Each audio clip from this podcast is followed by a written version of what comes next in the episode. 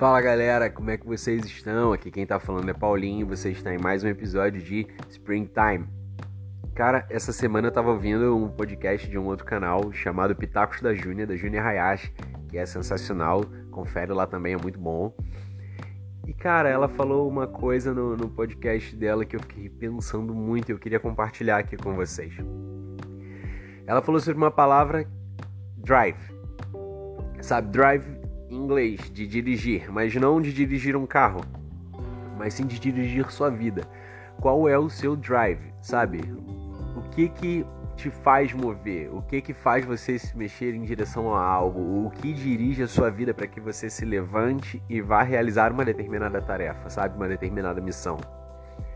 E cara, eu fiquei pensando sobre isso, sabe? O que me faz me mover em direção a Cristo, em direção às coisas que eu, que eu quero. E na hora Deus me deu uma palavra, tá lá em Êxodo 32. O panorama é o seguinte: Moisés estava no, no monte, orando, falando com Deus, pegando os mandamentos. E cara, o povo estava lá embaixo sem ninguém e eles viraram para Arão e falaram: Pô, Arão, faz o seguinte, pega esse ouro nosso aqui e faz aí uma, um Deus para a gente poder adorar um Deus que vá à nossa frente. E cara, eles precisavam de um Deus, mas eles precisavam de, naquele momento eles sentiram que precisavam de qualquer Deus e não do Deus de verdade, Deus Yahvé. Embora Deus continuasse com eles ali naquele momento. Mas enfim, eles se deixaram guiar pelos sentimentos deles, porque Deus não falava diretamente com o povo. Deus falava com Moisés e Moisés falava com o povo. E Moisés não estava lá, então quer dizer que Deus também não estaria, né, na cabeça daquele povo. E cara, então eles se deixaram mover ali pela pelo sentimento talvez de, de abandono, porque Moisés já não voltava um tempo, não sei, pelo sentimento de já vão abatidos pelo abatimento, ou não sei qual foi o sentimento que se apossou daquele povo, eu sei que o sentimento deles é, levou a um pecado, levou a idolatria, levou a andar fora dos caminhos de Deus, sabe? E aí Deus vai lá e fala com Moisés: Moisés, o que, que tá acontecendo? Lá embaixo, a rapaziada tá. Pô, tá adorando um bezerro de ouro.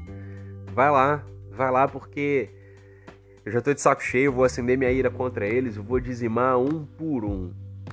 E aí, cara, tu vê a diferença. Moisés, naquele momento, ele realmente ele podia reclamar, ele podia concordar com Deus. Ele podia virar, é mesmo, Deus, mata todo mundo, passa o cerol, porque, cara, para mim já deu eu fui lá no Egito, me esforcei, trouxe o povo para cá, tô caminhando com eles esse tempo todo, eles ainda fazem isso, é mesmo, Deus. Mata todo mundo. Foi isso que Moisés fez? Moisés fez? Não foi, cara. Moisés virou para Deus e falou: Deus, lembra da promessa que tu fez aos teus filhos Abraão, Isaac e Jacó. Lembra da promessa que fez a eles de fazer prosperar a família deles, os parentes deles e os filhos dos filhos dos filhos e da terra prometida. Lembra de tudo. Então Deus falou: Não, beleza, Moisés, é verdade, vou poupar a rapaziada. E nisso você vê a diferença. Moisés não foi guiado pelo sentimento dele, porque sem dúvida, cara, Moisés humano. Moisés deve ter olhado para aquilo e ter ficado muito irado. Ele deve ter ficado com raiva do povo. Mas, cara, ele foi guiado pelo Espírito Santo. Sabe? Foi o Espírito Santo que virou para ele e naquele momento trabalhou no coração dele e, e colocou alguma coisa ali de piedade, alguma coisa de amor pelo povo. Então, é isso que eu quero te mostrar, a diferença entre ser guiado pelos nossos sentimentos e ser guiado pelo Espírito Santo, sabe? Existe uma diferença enorme entre ser guiado por uma coisa e por outra.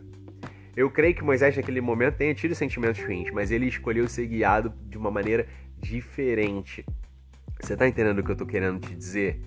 Cara, é, a caminhada cristã nem sempre vai ser fácil, mas nós precisamos ser guiados pelo Espírito Santo, sabe? Nós, nós vamos viver segundo o que cremos e não segundo o que vemos ou o que sentimos.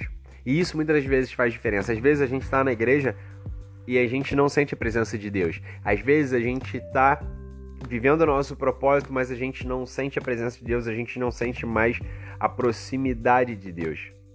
E mano, você não precisa sentir. Deus não precisa ficar te lembrando toda hora que você precisa ou não fazer.